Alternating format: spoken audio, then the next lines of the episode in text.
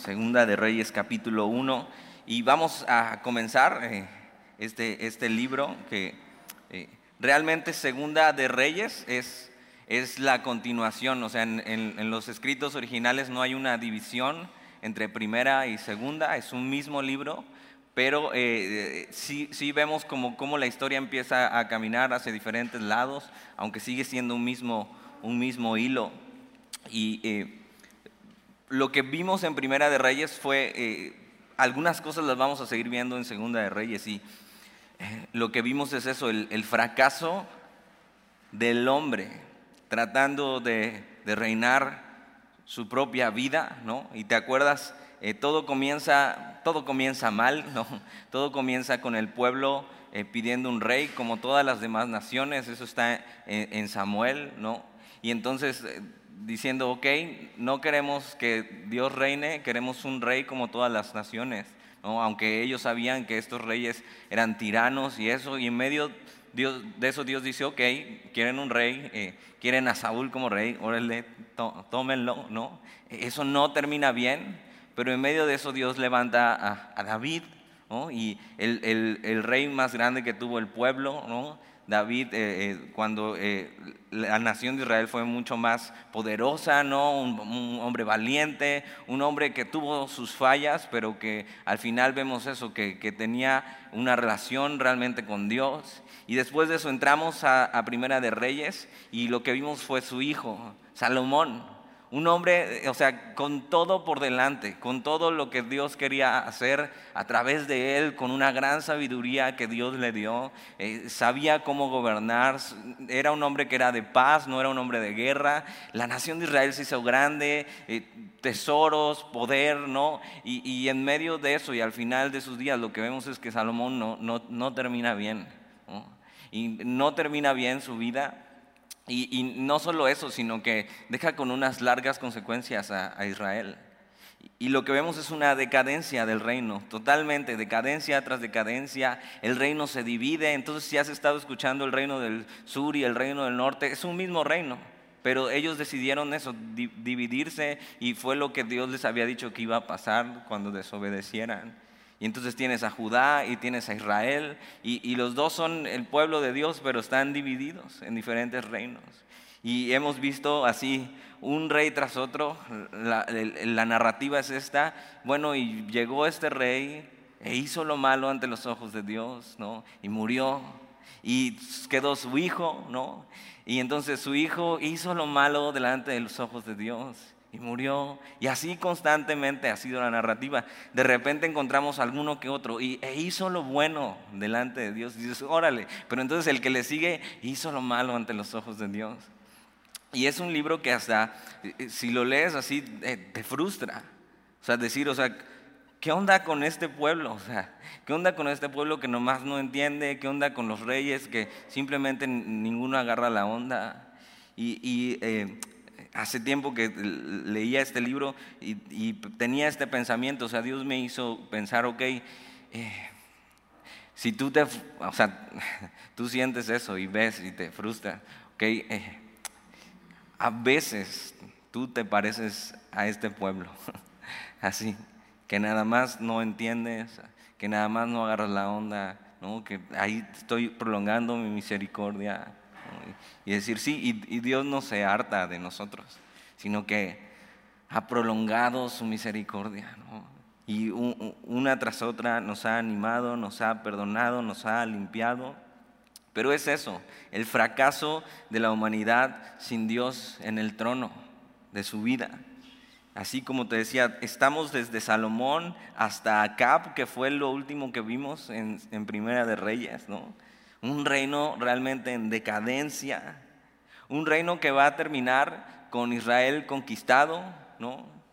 Y entonces van a ir a Babilonia, y entonces va a empezar eso, la deportación de Israel y todo lo que eso viene. Viene Daniel más adelante y ver cómo Dios los regresa a su pueblo, pero van a ser años duros para el pueblo, por, porque simplemente no quisieron eso, que Dios reinara en su vida. No se dieron cuenta que aunque ellos quisieron sacar a Dios de su vida, Dios aún seguía reinando sobre todo. Y, este capítulo nos va a enseñar un poco más acerca de eso. Y nos va a, enseñar dónde debería estar nuestra confianza, nuestra esperanza, quién debería ser realmente nuestro rey, nuestro Señor. Y el libro de Reyes en general, primera y segunda, nos, nos hace esta pregunta, ¿quién, ¿quién, reina en nuestra vida realmente? Y, el, y vamos a estudiar solo el capítulo 1 de, de, segunda de Reyes, pero con esto en mente, ¿no? con todo lo que ya hemos visto, con todo lo que ya ha pasado, con una tras otra que hemos visto a reyes caer y simplemente no levantarse. Ahora estamos en un punto, uno de los puntos más bajos de Israel en, la cuestión espiritual. Se acaba de pasar Acab, que te acuerdas, su esposa era Jezabel, una mujer totalmente perversa, Acab totalmente eh, guiado por ella y guiado por su propio corazón. En el capítulo pasado, en, Primera de Reyes, vimos cómo muere él. Y mira, ¿por qué no vamos ahí? Nos regresamos tantito al, capítulo 22 de Primera de Reyes. Y vamos a tomarlo desde, desde el versículo 51 del capítulo 22. Porque es de este hombre que vamos a hablar hoy. Primera de Reyes capítulo 22 versículo 51. Ocosías, hijo de Acab, comenzó a reinar sobre Israel en Samaria. Esta era la capital del reino de Israel, no de Judá. El año 17 de Josafat, rey de Judá. Y reinó dos años sobre Israel, un reino corto. Y vamos a ver qué pasó en ese reino corto e hizo lo malo ante los ojos de Jehová y anduvo en el camino de su padre. Pero no solo eso, y en el camino de su madre, Jezabel, y en el camino de Jeroboam, hijo de Nabat, que eso ya lo estudiamos y vimos eso, que no había, no habido rey tan malvado como Jeroboam, que hizo pecar a Israel. Versículo 53, porque sirvió a Baal y lo adoró y provocó a ira a Jehová, Dios de Israel, conforme a todas las cosas que había hecho su padre. Entonces ahora sí vamos al capítulo 1 y vamos a ver qué es lo que pasa en medio de esto, qué pasa con, con Ocosías, el hijo de Acab. Capítulo 1, eh, segunda de Reyes capítulo 1 dice, después de la muerte de Acab, se rebeló Moab contra Israel. Moab era una nación que... Eh, que David en sus tiempos había sometido y estaba bajo el dominio de Israel. Y entonces ellos pagaban tributo a Israel, pero algo está pasando en el reino, que cada vez lo ven más en decadencia. Y Acab, aunque era un hombre malo delante de Dios, era un hombre que tenía autoridad, que lo reconocían como rey, era un rey importante para ellos. Pero cuando él muere y queda Ocosías, Ocosías no era nadie para el pueblo. Ocosías no había hecho nada, o sea, era el hijo del rey que heredó el reino, pero realmente no tenían ningún respeto por él, lo vamos a ver. Y entonces Moab, la nación de Moab que rendía tributo a Israel desde los tiempos de David, decide rebelarse al ver que el reino va en decadencia, el reino de Israel. Y más adelante vamos a ver eh, qué es lo que pasa con Moab y qué es lo que Dios hace en medio de eso. Y entonces está pasando esto, el reino está en decadencia, Moab se está revelando y, versículo 2, y Ocosías cayó por la ventana de, de una sala de la casa que tenía en Samaria. Y estando enfermo envió mensajeros y les dijo, id y consultad a Baal Zebub, Dios de Cron, si he de sanar de esta mi enfermedad. Y entonces en medio de lo que está pasando, Ocosías tiene un accidente. Y, no sabemos cómo, posiblemente estaba en su palacio, se asomó por el balcón, eh, tal vez se quedó medio dormido como algunos y, se cayó del balcón o se recargó mal y cayó mal y quedó eh, gravemente herido, gravemente enfermo. Y, y lo que vamos a ver en medio de esto es, es dónde estaba el corazón de Ocosías. O sea, ¿qué estaba haciendo en su vida? ¿Dónde estaba espiritualmente? Acuérdate, es, hijo de Acab y de Jezabel. Y puede ser que tú digas, o sea, pobre Ocosías, le tocaron los peores padres del mundo. O sea, Acab, un rey totalmente perverso, Jezabel, una mujer, o sea, yo creo que no hay otra mujer en la Biblia que describan tan perversa como ella. Y o sea, le tocaron los peores papás del mundo, ¿no? Y están en este punto bajo. Y, entonces Jezabel es la que introdujo la adoración a Baal en, el pueblo de Israel.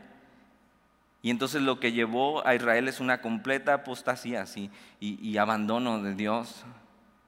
Y entonces tú puedes pensar, bueno, Ocosías creció entre eso, entre mentiras, engaños, falsos dioses, idolatría, perversidad, ¿no?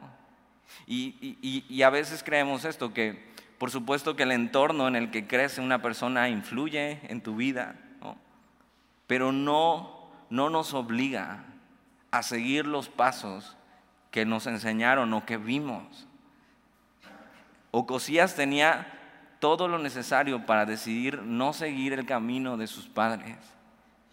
Y tú tienes que saber esto, que tú tienes todo lo necesario para no seguir el camino que viste, aunque hayas tenido, así dicen, no, o sea, yo tuve peores padres que, que los de acá, que los de Ocosías, ¿no? Acá vi Jezabel, o sea, no sabes mi historia. Tal vez sí, sí, no, no lo sé, no conozco tu historia, pero el entorno en que hayas crecido no es una excusa para no responder bien delante de Dios. Cada uno somos responsables delante de Dios de lo que hacemos. No importa lo que hayan hecho nuestros padres. Y en medio de eso, eh, Ocosías, teniendo unos pésimos papás, lo que vamos a ver es que era un hombre débil.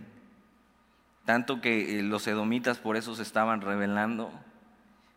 Y en medio de eso está enfermo y herido y, está en un momento bajo en su vida. Pero eh, mientras, acompáñame por favor a Segunda de Crónicas, para saber un poco más de Ocosías. Segunda de Crónicas, allá adelantito, después de, Segunda de Reyes, tienes eh, Primera de Crónicas y después Segunda de Crónicas, capítulo 22. Y aquí nos narra un poco más, porque entonces tú puedes decir, no, pobre Ocosías, no, o sea, creció mal, pobrecito, no lo atendieron bien sus papás, ¿no? Fue falta de atención lo que provocó esto en su vida. Y no, o sea, eh, ve, él, él, es responsable delante de Dios. Segunda de Crónicas capítulo 22 nos da un poco más de contexto de qué pasa en este tiempo. Eh, dice, los habitantes de Jerusalén hicieron rey en lugar de Joram a Ocosías, su hijo menor, porque una banda armada que había venido con los árabes al campamento había matado a todos los mayores, por lo cual reinó Cosías, hijo de Joram, rey de Judá. Y eh, cuando comenzó a reinar era de 42 años, ¿no?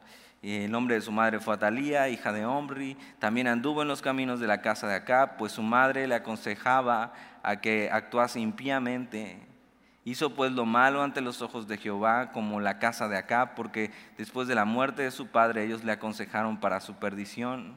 Y él anduvo en los consejos de ellos y fue a la guerra con Joram, hijo de Acab, rey de Israel, eh, contra Hazel, rey de Siria, Ramón de Galat, de los sirios, y eh, hicieron a Joram, hirieron a Joram y volvió para curarse en Jezreel de las heridas. Eh, que le habían hecho Ramot peleando contra Hazael, rey de Siria, y descendió Cosías, hijo de Joram, rey de Judá. Y creo que creo que me equivoqué de capítulo. bueno, regresemos a, a Segunda de Reyes, porque anoté mal aquí el capítulo.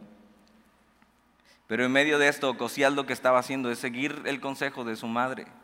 Y en medio de esto, Ocosías en vez de estar caminando con Dios, estaba decidiendo igual, ok, mi madre hizo esto, mi padre hicieron esto, yo en vez de no seguir lo mismo, yo voy a seguir el mismo ejemplo. Y es lo que narra un poco.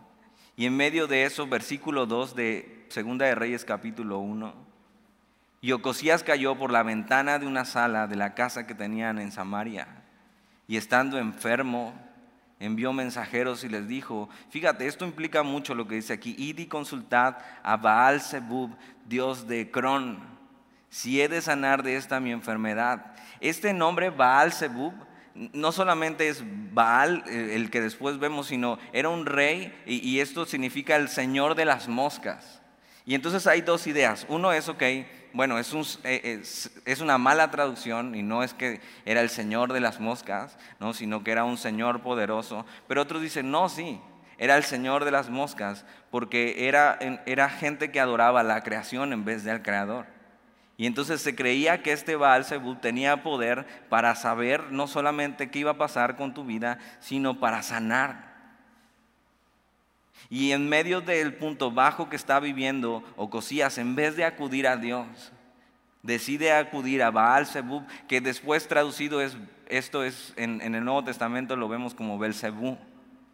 Y Belcebú, después de ser un dios aquí, eh, se va volviendo en eso. Eh, es un demonio ya en tiempos de Jesús. Es un adoraban un demonio. Y era este mismo nombre, Belcebú, dios de Cron.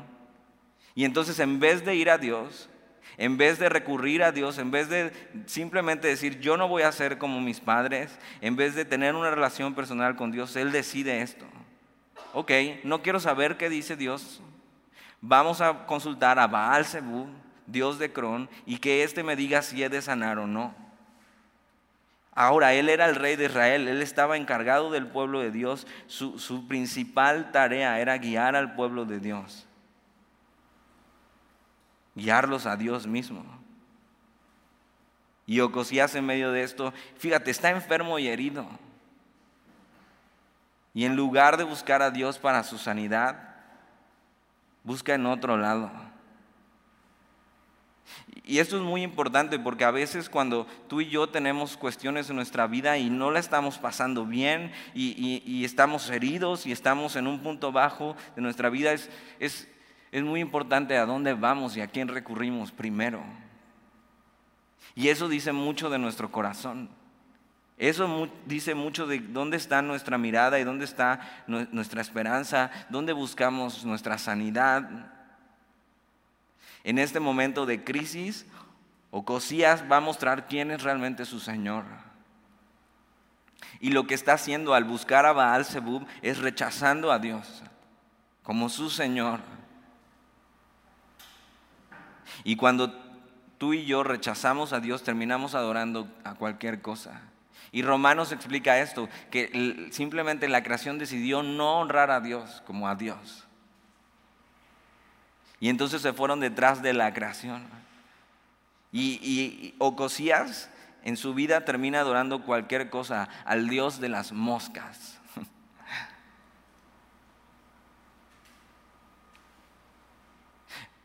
Y hay gente que en su vida termina adorando cosas realmente vergonzosas y ridículas, con tal de no rendir su vida a Dios. Las personas terminan dependiendo de cosas tan ridículas, con tal de no rendirse por completo a, Dios como Señor. Y ahí tienes a Ocosías, o sea, era el rey, se supone que había sido criado bien, no, no le faltó educación, no le faltó dinero, o sea, todo, todo lo tenía bien.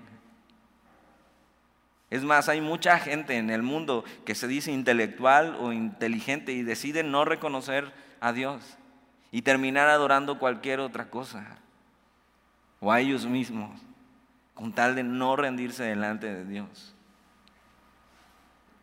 Hay gente que, o sea, tú, tú, tú no puedes insultar, o sea, pueden ver a una persona lastimada, herida o muriendo, ¿no? Y, pueden tener comentarios como estos, bueno, pues igual se lo merece, pero no pueden ver un video de una persona maltratando a un perrito. No está bien tampoco, ninguna de las dos. Pero mira, o sea, cómo está totalmente distorsionado de repente las cosas. Y hay gente que, o sea, que no te pueden meter con un animalito, pero, pero entonces sí pueden, así, cuando es un ser humano, así despreciar.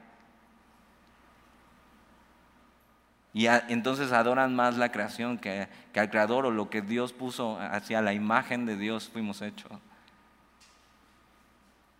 Y en medio de esto tienes a Ocosías.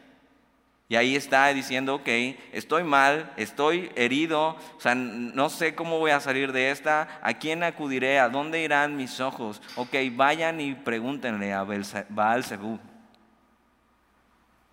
Señor de las moscas. Es un Dios filisteo. Y simplemente con esta decisión se muestra el corazón de Ocosías.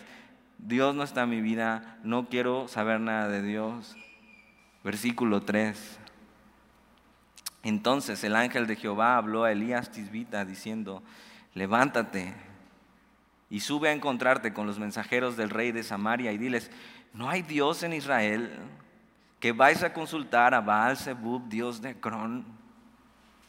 Y o sea, esta pregunta, va a ir, Elías se va a encontrar con los mensajeros y va a dar este mensaje, pero esta pregunta es, o sea, por supuesto que Ocosías sabía que había Dios. Por supuesto que Ocosías sabía que Jehová era Dios. Por supuesto que sabía que el Dios de ese pueblo que estaba gobernando era Jehová. Y esta pregunta que Dios le va a hacer, ¿no hay Dios en Israel? O sea, como si no supiera, pero fíjate, tú puedes saber que hay un Dios verdadero. Tú puedes saber que hay un Señor, tú puedes saber acerca de Jesús. Y puedes vivir como si no existiera. Puedes vivir como si Dios no existiera, como si Jesús no fuera tu Señor. Versículo 4. Por tanto, así ha dicho Jehová, del lecho en que estás, no te levantarás, sino que ciertamente morirás.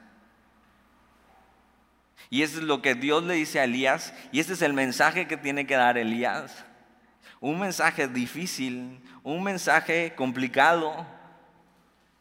Nadie, ningún rey quería escuchar estas palabras. Y por supuesto menos Ocosías, no quería escuchar nada acerca de Dios. Y, Dios le dice a Elías, ¿sabes qué? Ve, interrumpe lo que quiere hacer Ocosías y dile esto. Y vamos a ver también parte del carácter de Elías en este, en este capítulo. Un hombre que ya hemos ido viendo, que, la misma Biblia enseña que era un hombre igual que tú y yo, sujeto a pasiones, ¿no? Pero cuando Dios le encarga algo, por muy difícil que sea, Elías va y lo hace. Y, eso puede marcar toda la diferencia ¿eh? entre Elías y tú y yo. Un, un hombre igual, exactamente igual a ti y a mí con las mismas pruebas, de repente se desanimaba, de repente le costaba trabajo, de repente sus ojos como querían como desviarse, eh, pero aquí, aquí radicaba esto, o sea, cuando, cuando Dios le decía algo a Elías, Elías obedecía. Y mira, y Elías se fue. Versículo 5. Cuando los mensajeros se volvieron al rey, él les dijo, ¿por qué os habéis vuelto? Ellos le respondieron, encontramos a un varón que nos dijo, id y volveos al rey que os envió y decidle, así ha dicho Jehová, no hay Dios en Israel que tú envías a consultar a Baal Zebub, Dios de Cron. Por tanto, del hecho en que estás no te levantarás, de cierto morirás. Ahora, el, encuentro con Elías, que vamos a ver que ellos no sabían quién era, e, eso dice mucho, quiere decir que, tenía mucho tiempo o, nunca había hablado Elías de parte de Dios a, este rey, que sus siervos no le conocían. Pero algo pasó en este encuentro que eh, lo que les dijo el profeta Elías fue tan convincente que ellos desobedecieron o, no concluyeron con la tarea que Ocosías les había dado y decidieron tomar esto bien en serio y regresar con Ocosías. Ahora mira, eh, mira dónde está la preocupación de Ocosías. Le acaban de decir, o sea, nos encontramos a un, a un, a un, hombre que nos dijo que Dios te ha dicho esto, que por qué envías a consultar a otro como si no hubiera Dios. Y entonces, como juicio, por abandonar a Dios y por simplemente no consultarle, morirás. Pero mira dónde está la preocupación de Ocosías, versículo 7. Entonces él les dijo, ¿cómo era aquel varón que encontrasteis? O sea, Dios le está diciendo, vas a ser juzgado. Y, y eso, morirás. Y, y Ocosías estaba preocupado. ¿Quién les dijo eso? ¿Cómo era aquel varón que encontrasteis? Y os dijo tales palabras. Versículo 8. Y ellos le respondieron, un varón que tenía vestido de pelo y ceñía sus lomos con un cinturón de cuero. Entonces él dijo, es Elías Tisbita. Ahora, e, e, esto nos dice mucho acerca de él también. O sea, imagínate eso, esto como vestido de pelo, o sea, no, no necesariamente es que estaba muy, muy peludo él, sino que traía pieles, y se vestía con pieles. Ahora tú puedes decir, bueno, eso sigue estando de moda, ¿no? Y, y animal print y todo esto. No, no, o sea, literal. Era una piel de una cabra, de un cabrito, de una oveja, que traía encima con todo y pelos. Así, así se vestía. Y no solo eso, sino un cinturón de cuero. Eh, eh, eh, el Nuevo Testamento compara a Juan el Bautista y a Elías, porque vestían prácticamente igual, pero no solo eso, sino que su ministerio era muy igual. Y es más, era, estaba profetizado que antes de que viniera el Mesías, iba a venir Elías, pero Elías ya había venido. Entonces estaban diciendo que iba a venir otro como Elías, pero no solo igual en su look, no era como que eh, estaba de moda tampoco en esos tiempos, sino era por, por el ministerio, por el mensaje. Y, y, esto y esta vestimenta que Elías tenía nos demuestra varias cosas. Nos demuestra que Elías vivía alejado totalmente del mundo en el que vivía y su cultura, de la influencia de la sociedad, que era un hombre que solo le importaba una cosa, lo que Dios decía, la palabra de Dios. No estaba preocupado por qué túnica estaba de moda, no estaba preocupado por cómo vestirse, es más, se vestía bien raro para que vieran. O sea, yo no soy igual a ustedes.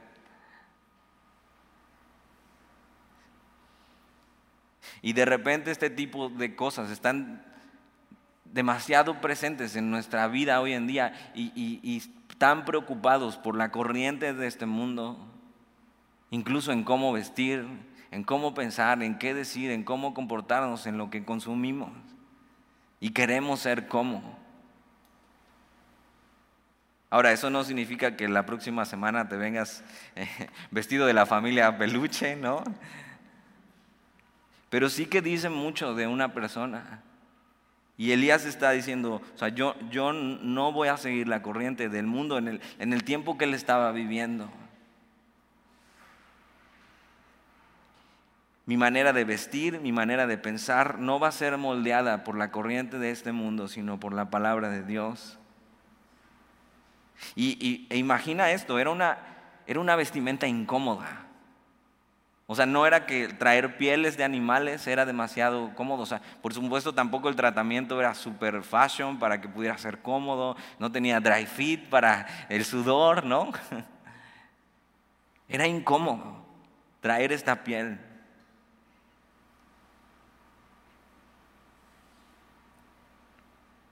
Pero esta incomodidad a Elías le recordaba muchas cosas. Y era sentir como constantemente ser raspado por esta piel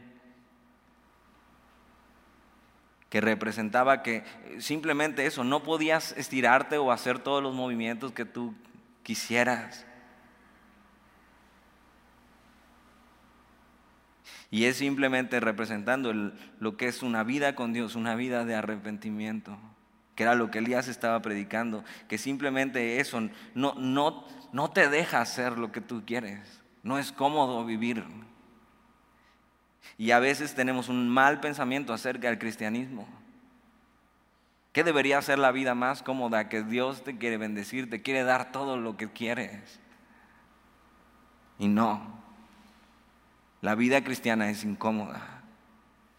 Es una lucha constante entre lo que todavía no soy, pero que Dios está haciendo en mi vida, entre el pecado que aún vive en mí y mi cuerpo y, que quiere hacer no lo que Dios quiere, sino lo que Él necesita.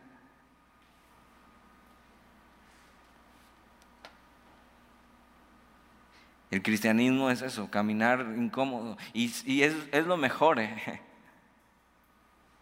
Es, es mejor vivir una vida incómoda, pero agradando a Dios, que tener todas las comodidades en este mundo, pero deshonrando a Dios. Y Elías está así. Elías no buscaba ser nadie en este mundo, no buscaba sobresalir, eso, un hombre común y corriente, sujeto a pasiones, pero con un amor profundo a la palabra de Dios. Y fiel, fiel a eso. Y, me encanta porque cuando estaba estudiando eso y estaba viendo hasta dónde iba a llegar, eh, tan solo estos versículos dicen mucho acerca de él, porque el próximo capítulo, que no vamos a llegar hasta ahí hoy, eh, Elías se va. Y, si ya has leído eso, es algo de, de las cosas más increíbles que hay en la Biblia. Y Elías es arrebatado en un torbellino hacia el cielo. Pero antes de eso nos da así como destellos de cómo era este hombre, cómo vestía y qué decía de él.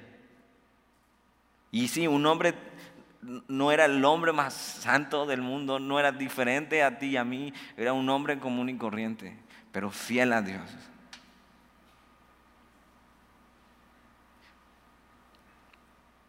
Si tan solo nos preocupara más eso que cómo vestimos.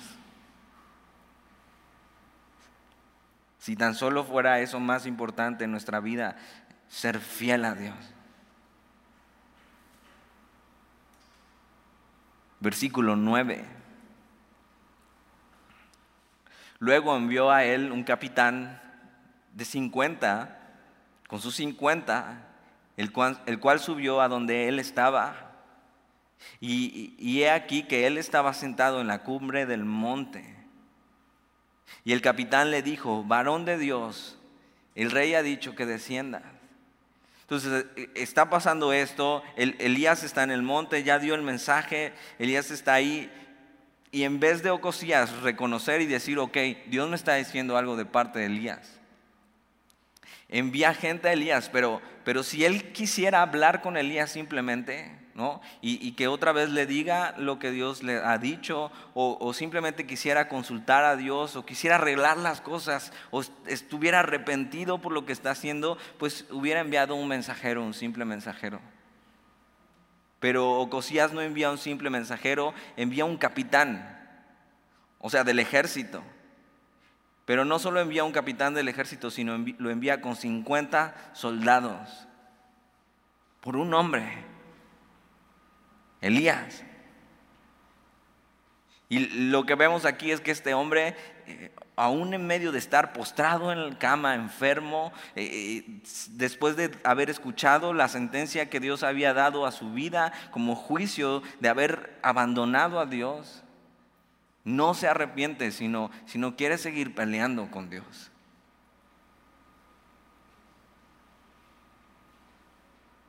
Se quiere defender en vez de rendirse. Y eso se llama soberbia. Cuando en vez de rendirte a la palabra de Dios y arrepentirte, decides todavía eso, seguir discutiendo con Él, seguir levantando tu puño contra Él, defendiéndote. Por supuesto que estos no iban en una manera amigable con Elías. O sea, lo querían apresar, lo querían callar.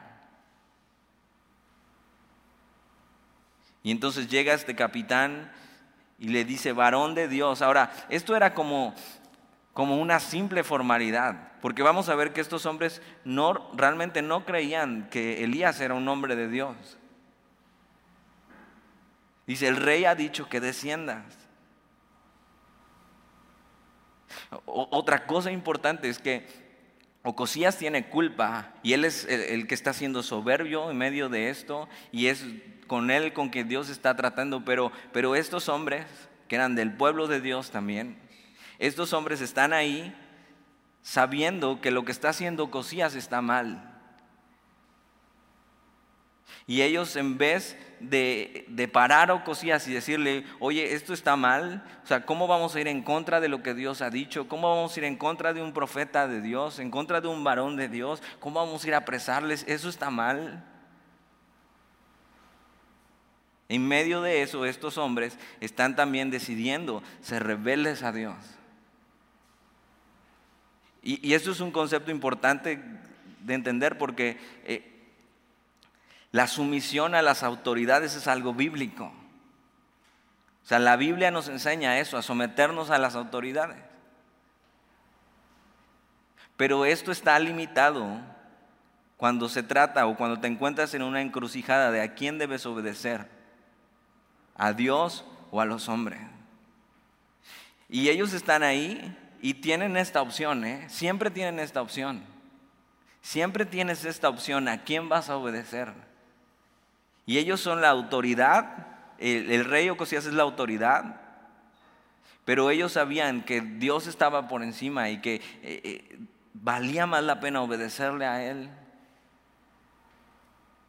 Cuando te encuentres en una encrucijada en tu vida de a quién debes obedecer, tienes que recordar quién es realmente tu Señor. El hecho de que algo sea legal, o sea, que sea permitido por el gobierno, no significa que sea agradable ante los ojos de Dios. Ayer estaba viendo una noticia de que en Veracruz se acaba de dar la primer boda eh, sin un amparo entre dos hombres. Y ya puedes hacer eso. El hecho de que sea legal no significa que Dios esté de acuerdo. Es responsabilidad de cada persona someterse a Dios antes que a las autoridades. Por supuesto no estoy haciendo un llamado a hacer una revolución, ¿eh? sino eso, hasta en eso en tu vida se ve quién es tu Señor. Ningún rey, ningún gobernante tiene derecho a tal lealtad mis acciones siempre tienen que estar guiadas por la palabra de Dios. Y este capitán y estos 50 sabían la palabra de Dios, sabían que Elías era un hombre de Dios, sabían lo que Dios había dicho y ellos están decidiendo, pues no nos importa, vamos a obedecer, nos importa más lo que piense el rey o Cosías que lo que piense Dios. Es importante porque mira lo que sucede. Versículo 10. Y Elías respondió y dijo al capitán de 50, si yo soy varón de Dios, descienda fuego del cielo y consúmate con tus 50. Y descendió fuego del cielo que lo consumió a él y a sus 50. Ahora, no, es como que Elías era la antorcha humana y él echaba fuego al que, a, quien, a quien él quisiera. O sea, Elías está diciendo, ok, Elías no es el que hace descender fuego, está diciendo, si yo soy varón de Dios y si Dios es realmente rey, si Dios es realmente Señor, que juzgue entre ustedes y yo. Que juzgue entre ustedes y yo. Y Dios juzga. Y con eso está diciendo Dios, ok, aquí el único Señor y al único que deberían someter su lealtad y autoridad soy yo y desciende fuego del cielo, un juicio inmediato, instantáneo.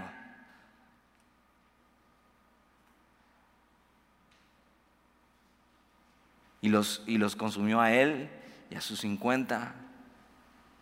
Versículo 11. Volvió el rey a enviar a él otro capitán de 50 con sus 50. Y yo digo, o sea, pues no viste lo que acaba de pasar.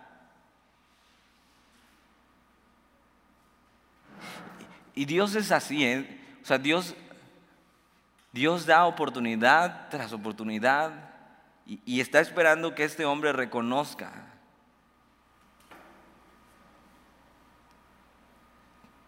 quién es Dios.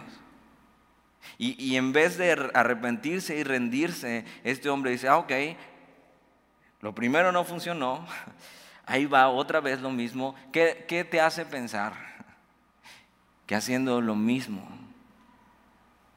vas a poder obtener lo que quieres? Cometiendo el mismo error, Lo que está haciendo es montando una rebelión contra Dios, una vez más. Ok, sí, no funcionó esta, aquí va otra vez. Pero no me voy a rendir, pero no me voy a humillar delante de Dios. O sea, Elías va a ver quién soy yo. Pero no es contra Elías realmente, sino es contra Dios. Y volvió el rey a enviar a él otro capitán de 50 con sus 50 y le habló y dijo, varón de Dios, el rey ha dicho así, desciende pronto.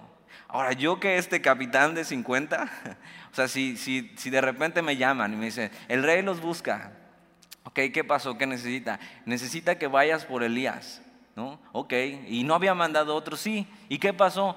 Los consumió por completo, cayó fuego del cielo te toca. yo diría, ¿sabes qué? Renuncio, me quito mi casco, ¿no? Me dedico a alimentar ovejas, cambio de profesión totalmente, huyo de la ciudad. Pero este hombre no hace eso, sino que es insolente. Y mira cómo le dice a, a Elías, el rey ha dicho así, desciende pronto. El otro nada más le dijo, el rey ha dicho que desciendas. Pero este va y dice, no, desciende ya.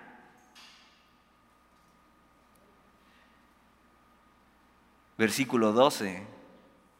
Y le respondió Elías y dijo, si yo soy varón de Dios, descienda fuego del cielo y consúmate con tus cincuenta. ¿Y qué crees que pasó? y descendió fuego del cielo y lo consumió a él y a sus cincuenta. ¿Te das cuenta de lo que está haciendo Cosías? Está queriendo jugar pulso con Dios. Está queriendo echarse unas forcitas con Dios.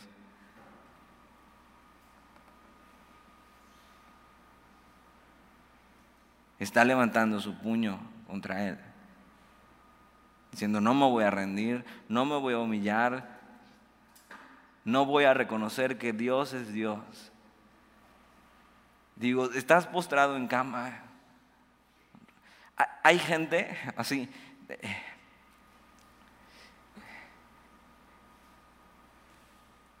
que está en su miseria.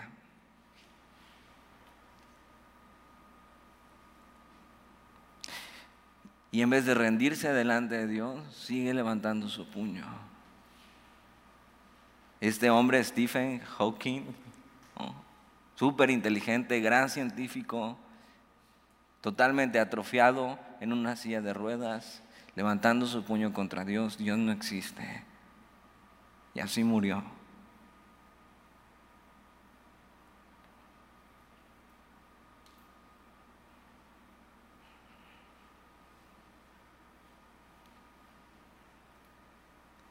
Versículo 13. Volvió a enviar al tercer capitán de 50 con sus 50. Y dices, ¿qué onda con Ocosías? Yo pienso que Dios también a veces nos dice, ¿qué onda contigo? O sea, ¿por qué no te rindes?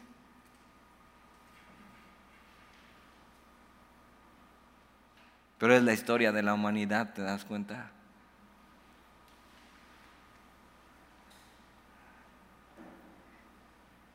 Y volvió a enviar al tercer capitán de 50 con sus 50 y subiendo aquel tercer capitán de 50 se puso de rodillas delante de Elías y le rogó diciendo, varón de Dios, te ruego que sea de valor delante de tus ojos mi vida y la vida de estos tus 50 siervos. E-, él ya le cambia.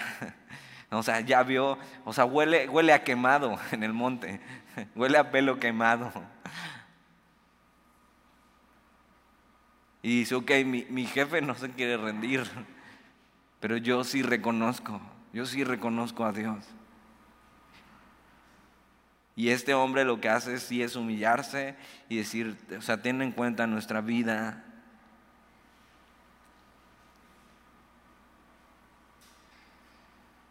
Este hombre sí reconocía que Elías era un hombre de Dios, pero sobre todo reconocía al Dios de Elías.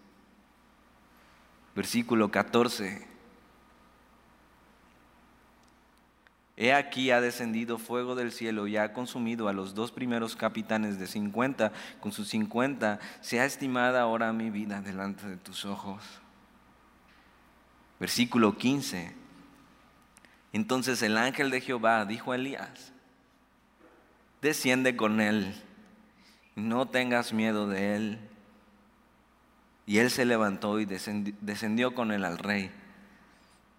O sea, este tercer grupo no venía para tomar a Elías para encarcelarle, no venía para golpearle, no venía bravucón, o sea, venía, o sea, por favor, puedes ir por, para que no me pase nada, o sea, yo sí reconozco a Dios.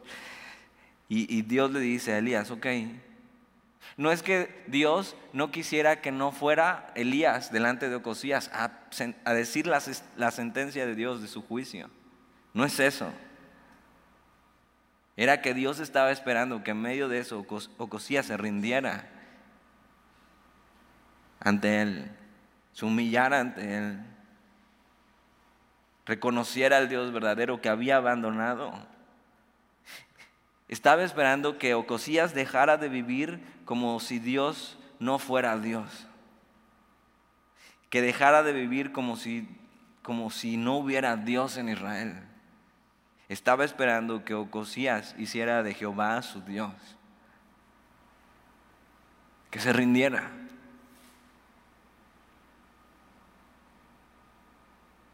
Pero simplemente no quiso. En su soberbia, mientras está siendo amonestado y está sentenciando juicio, Dios en él simplemente decide, no quiero escuchar eso. Que cuando cuando seamos amonestados por Dios y su palabra, no nos defendamos.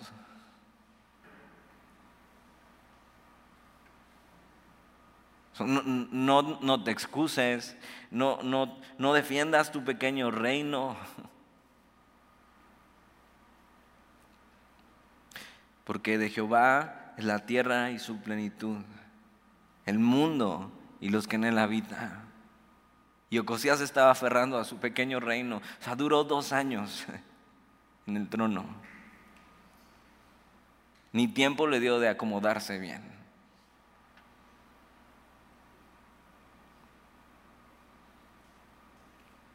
No trates de callar la voz de Dios. No trates de sacar el pecho delante de Él. Mejor ríndete. Y entonces Dios le dice a Elías que descienda, que no tenga miedo, que vaya. Versículo 16. Y ya delante de Ocosías y le dijo, así ha dicho Jehová, por cuanto enviaste mensajeros a consultar a Baal Zebú, Dios de Cron,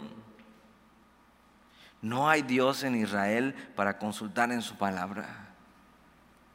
Y, sé que puede sonar muy obvio, pero de verdad, a veces vivimos como si Dios no fuera nuestro Dios.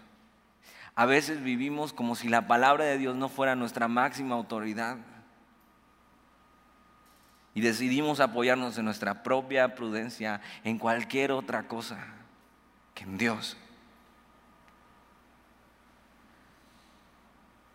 Dice, no hay Dios en Israel para consultar en su palabra. ¿Qué, es lo primero que haces cuando te encuentras en una situación complicada, en una encrucijada? ¿A dónde vas primero? Sin duda, al primer lugar donde deberíamos correr es a su palabra. ¿Qué dice Dios acerca de esto?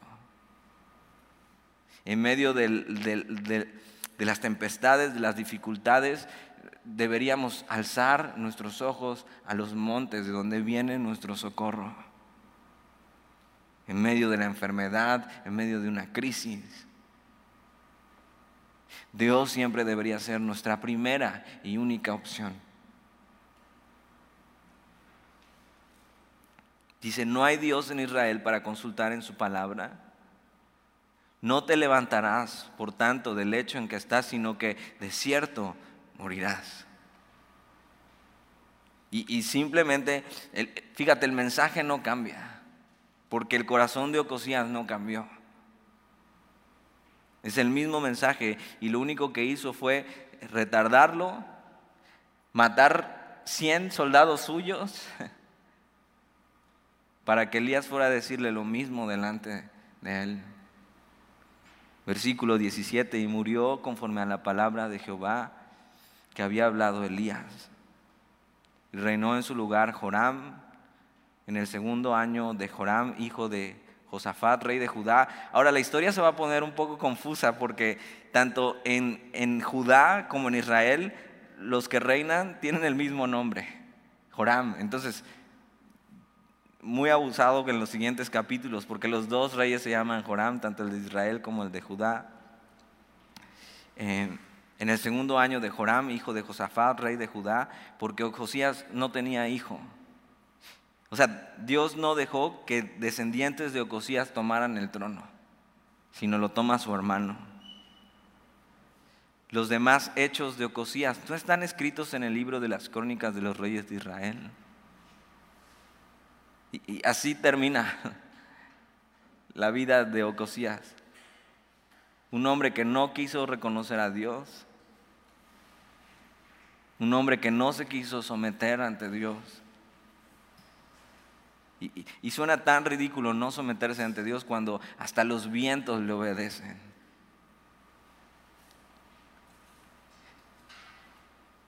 Actuaron como si Dios no fuera rey, pero Dios les tuvo que recordar quién gobierna. A pesar de qué tan soberanos nos podamos sentir de nuestras propias vidas y estos pequeños reinos personales que creamos, Dios nunca va a dejar que olvide que Él es soberano, que Él es rey por sobre todas las cosas. El hecho de que no quieras escuchar la voz de Dios no cambia lo que Dios ha dicho. El carácter de Ocosías es mostrado aquí como un hombre débil, sin fe, miserable. Su ruina fue grande, fue una falsa grandeza y demasiado corta. Su reino no fue duradero, ni su nombre, ni su fama. Esto demuestra que todo lo que un hombre podría buscar y anhelar, o sea, tenía todo es totalmente pasajero. Y el poder y la fama realmente solo le pertenecen a alguien. Y es Dios. Ahora, déjame leerte solo el primer versículo del capítulo 2. Aconteció que cuando quiso Jehová alzar a Elías en un torbellino al cielo, Elías venía con Eliseo de Gilgal. Y eso lo vamos a ver la próxima semana con el pastor. ¿Oramos? Señor, y te damos gracias por tu palabra. Y es que tu palabra es verdad, y es vida, y es eficaz, y es como una espada de dos filos que, que penetra hasta el alma y discierne las intenciones, los pensamientos. Tu palabra, Señor Simplemente nos examina y entonces nos podemos ver ahí en dónde estamos mal y qué tenemos que cambiar. Perdónanos si hemos actuado de repente como cosías, tratando de defender nuestro propio reino, abandonándote a ti, no escuchándote, Señor, como si no fueras nuestro Dios, como si no fueras nuestro Rey. Queremos hoy someternos a tu palabra por completo, Señor porque tu palabra es suficiente para nuestras vidas y queremos vivir así, sometidos a ti, Señor, y no adorando cualquier otra cosa, sino a ti. Que tú seas rey sobre nuestra vida, que tú seas soberano en nuestra vida. Siéntate en el trono de nuestro corazón, Señor. Te lo pedimos y te damos gracias por tu palabra hoy.